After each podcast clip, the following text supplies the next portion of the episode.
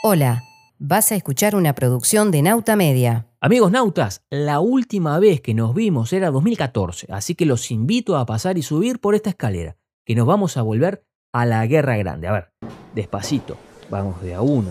Por favor, sobre todo las personas adultas, las mayores, agárrense de alguien, agárrense de los pasamanos. La escalera es muy vieja, este es un edificio de 1840, es una escalera de caracol, se pueden caer, se pueden lastimar. Tenemos que llegar todos, ¿eh? Cuidamos. Vamos caminando. Estamos por llegar. ¿Huele en el mar? ¿Ese olorcito medio saltroso? Bueno, vamos hasta la luz. Vamos caminando hacia la puerta aquella. Todos despacito. No se amontonen. Que tenemos lugar para todos acá en el balcón. A ver, acá estamos. Muy bien. Muy bien. Bueno, les decía, este es el panorama en 1840 y pico. Miren, por la derecha de este gran balcón, ahí vamos a ver al cerrito. Esa es la base de operaciones del ejército sitiador de Manuel Oribe. Pero si vamos a la izquierda, nos vamos a encontrar allá en la costa, en ese rejunte de barcos, al puerto del buceo, y enfrente al mismo, a la popular aduana de Oribe. Y en el medio, queridos nautas, están las murallas de la ciudad sitiada de Montevideo. Esta calle hoy en día se llama 8 de octubre. Aquella entre el puerto y este barrio se llama Comercio, y este, señores nautas, es el mirador del actual Hospital Pasteur. Señores, así como hablamos del Montevideo romántico, hoy vamos a conversar del gobierno de Manuel Oribe en la Villa Restauración.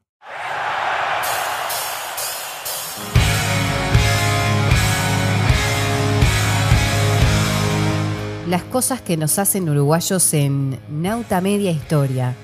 Noticias de lo que fuimos, somos y seremos. Conducción, Pablo Ibáñez. Locución, Rosario de la Cruz. Nauta Media Historia. 15 minutos para escucharnos. Es otra producción de nautamedia.com.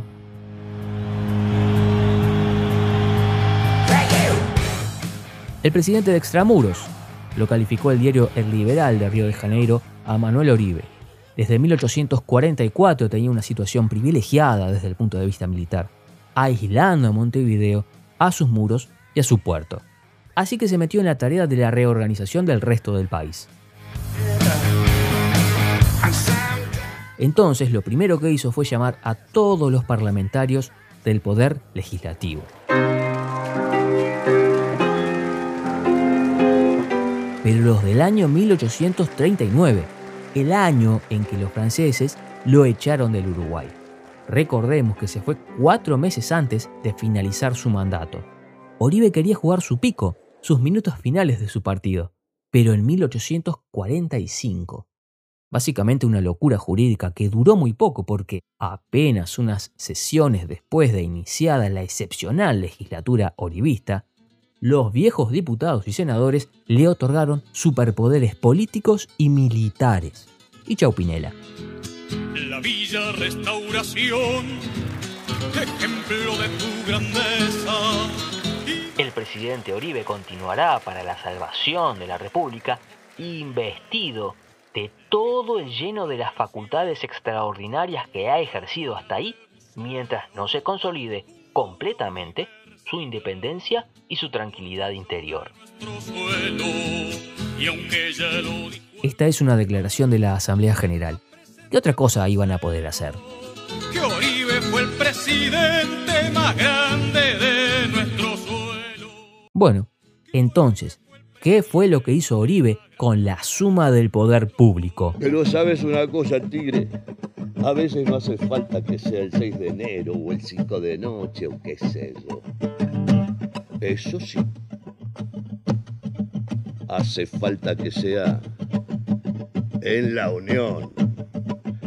Arte, ciencias, novedades, ideas, videojuegos, entrevistas, deportes, entretenimiento, noticias, política, biografías, empresariales, países, sociales, agenda, solidaridad. Esto y mucho más en nautamedia.com. Referencia, gastronomía, de azúcar y avellaneda. De Enrique Clay, de Fray Ventos y de Forteza. desde Lucas Moreno hasta Rosso. Y de la proa a la cancha de Juanico. En primer lugar, fue exitoso a la hora de identificar a los europeos como los verdaderos adversarios. Por ejemplo, en un discurso rescatado por Carlos Machado señaló, La cuestión primitiva de la legalidad ha degenerado en una verdadera cuestión de independencia.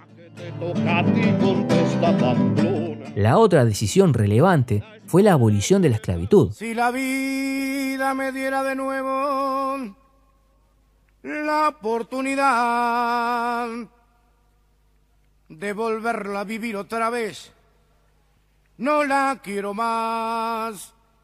Son tan malos todos los Pero en Uruguay siempre fue una cuestión parcial. que si vuelvo a vivirla otra vez, le digo que no. Tenemos un episodio en Nauta Media Historia que relata lo ocurrido en 1837, en la primera presidencia de Oribe, cuando el decreto fue más liviano para un buque que pagaba bien por sus impuestos.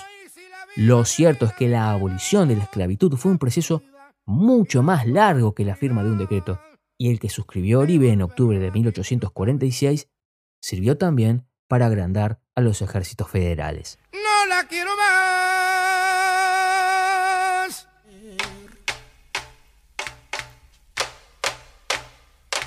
Claro, porque apenas unas semanas después de firmado el decreto, se realizó un censo para conocer quién estaba disponible para la leva militar. Mi cuerpo vibra cuando veo al hombre moreno tocar en la calle. Mis piernas tiemblan y no es mi voluntad. Además, los menores de edad ex esclavos quedaron, abro comillas, bajo la custodia de sus antiguos amos, cierro comillas. Y las mujeres pasaron de la esclavitud al pupilaje, la custodia, el colonato, etc. De sentirlo por dentro y nada más. Y pensar que son casi 20 años. Me preguntan lo que es un candombe y no sé contestar. Lo cierto es que el avance legal existió, pero el avance social siempre es otro tema para negros e indios en Uruguay. Sintiendo. Ay, si yo pudiera introducirme en el misterio que el candombe encierra. Esto fue publicado y bien sintetizado en el libro Esclavitud y Afrodescendientes en Uruguay, de la Facultad de Humanidades, publicado en 2012. Después le comentamos lo que pasó muros adentro de Montevideo.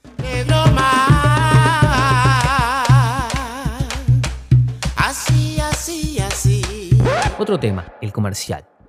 Había que establecer contactos para comprar y vender cosas que antes pasaban por Montevideo. El puerto del buceo se dedicó a este tema. Pero en 1845 los ingleses y franceses lo bloquearon, así que fueron habilitados otros puertos, uno en el Cebollatí, otro en el Yaguarón y un puerto seco en Tacuarembó. Sí, Oribe inventó la logística, no tenía otra.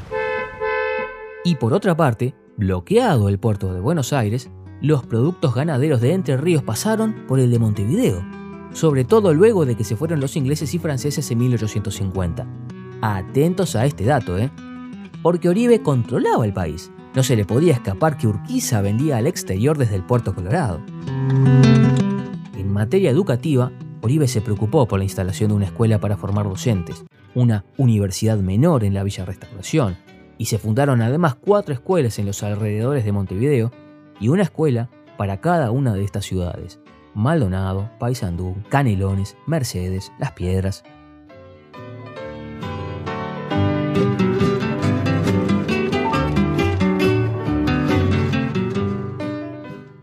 Arte, ciencias, novedades, ideas, videojuegos, entrevistas, deportes, entretenimiento, noticias, política, biografías, empresariales, países, sociales, agenda, solidaridad. Esto y mucho más en nautamedia.com. Referencia, gastronomía, camino.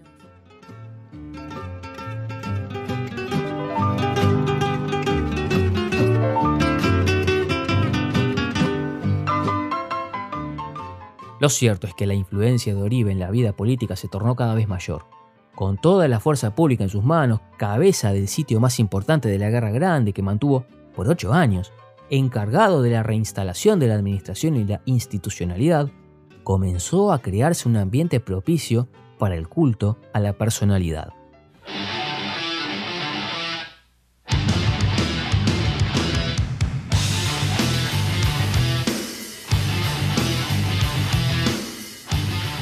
El libro Partidos y Movimientos Políticos en Uruguay, de José Rilla y Jaime Jafé, destaca en su página 55 en el libro que dedica a los blancos, que aquí está el momento de elevación al estatus de caudillo de Manuel Oribe, no antes, ni cuando fue lugarteniente de su compadre La Valleja, ni durante su rápido ascenso de capitán del puerto de Montevideo a ministro de Defensa de Rivera en tan solo tres años, ni como segundo presidente constitucional, ni de general de las Fuerzas Federales de Rosas. No, fue como líder de la Villa Restauración. Por ejemplo, de esa época son los pañuelos bordados con su imagen, y cada pañuelo vendido, cada ornamento ubicado en los hogares, era un marco que establecía que había mayor estabilidad que en Montevideo. Esto es interesante porque en el próximo capítulo vamos a dedicarlo a la vida política de los colorados en el gobierno de la defensa. Con Oribe, en cambio, comenzó un proceso de acercamiento de caudillos y doctores que lo tenía Manuel como su padre. Y así nació el bando de los blancos.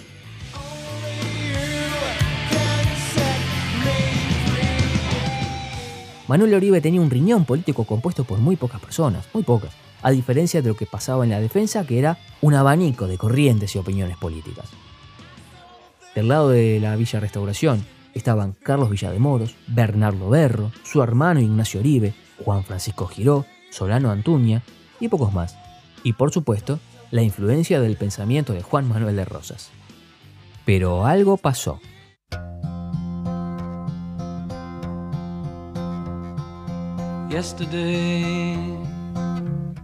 Los ingleses, como establecimos en otro capítulo de Nautamedia Historia, se querían ir del Río de la Plata porque era carísimo mantener el bloqueo. Así que entablaron negociación con Juan Manuel de Rosas. Lo hicieron así en tres ocasiones, pero en todas fracasaron. En 1848 llega a Montevideo el capitán inglés Robert Gore y el comisario francés el barón Gross.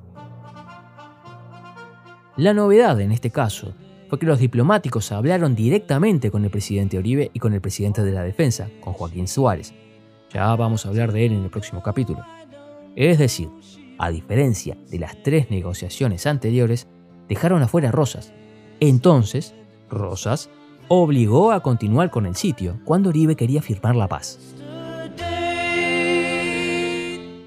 ¿Y qué paz quería Oribe? Y con esto terminamos, amigos.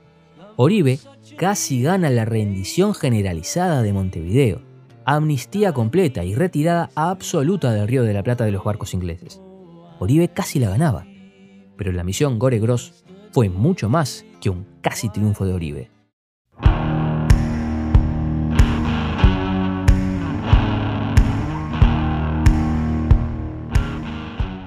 Primero, fue el primer gran quiebre de la alianza entre Oribe y Rosas.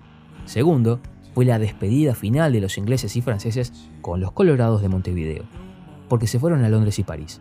Y tercero, fue el comienzo de una incesante negociación para que Brasil se meta en la guerra.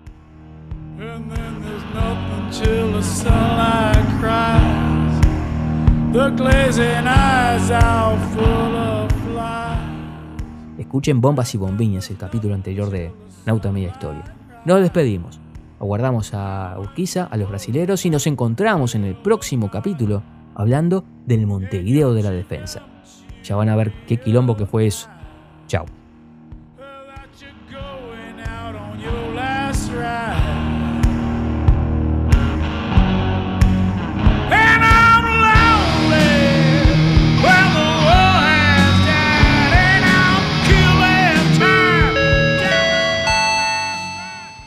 Gracias por acompañarnos.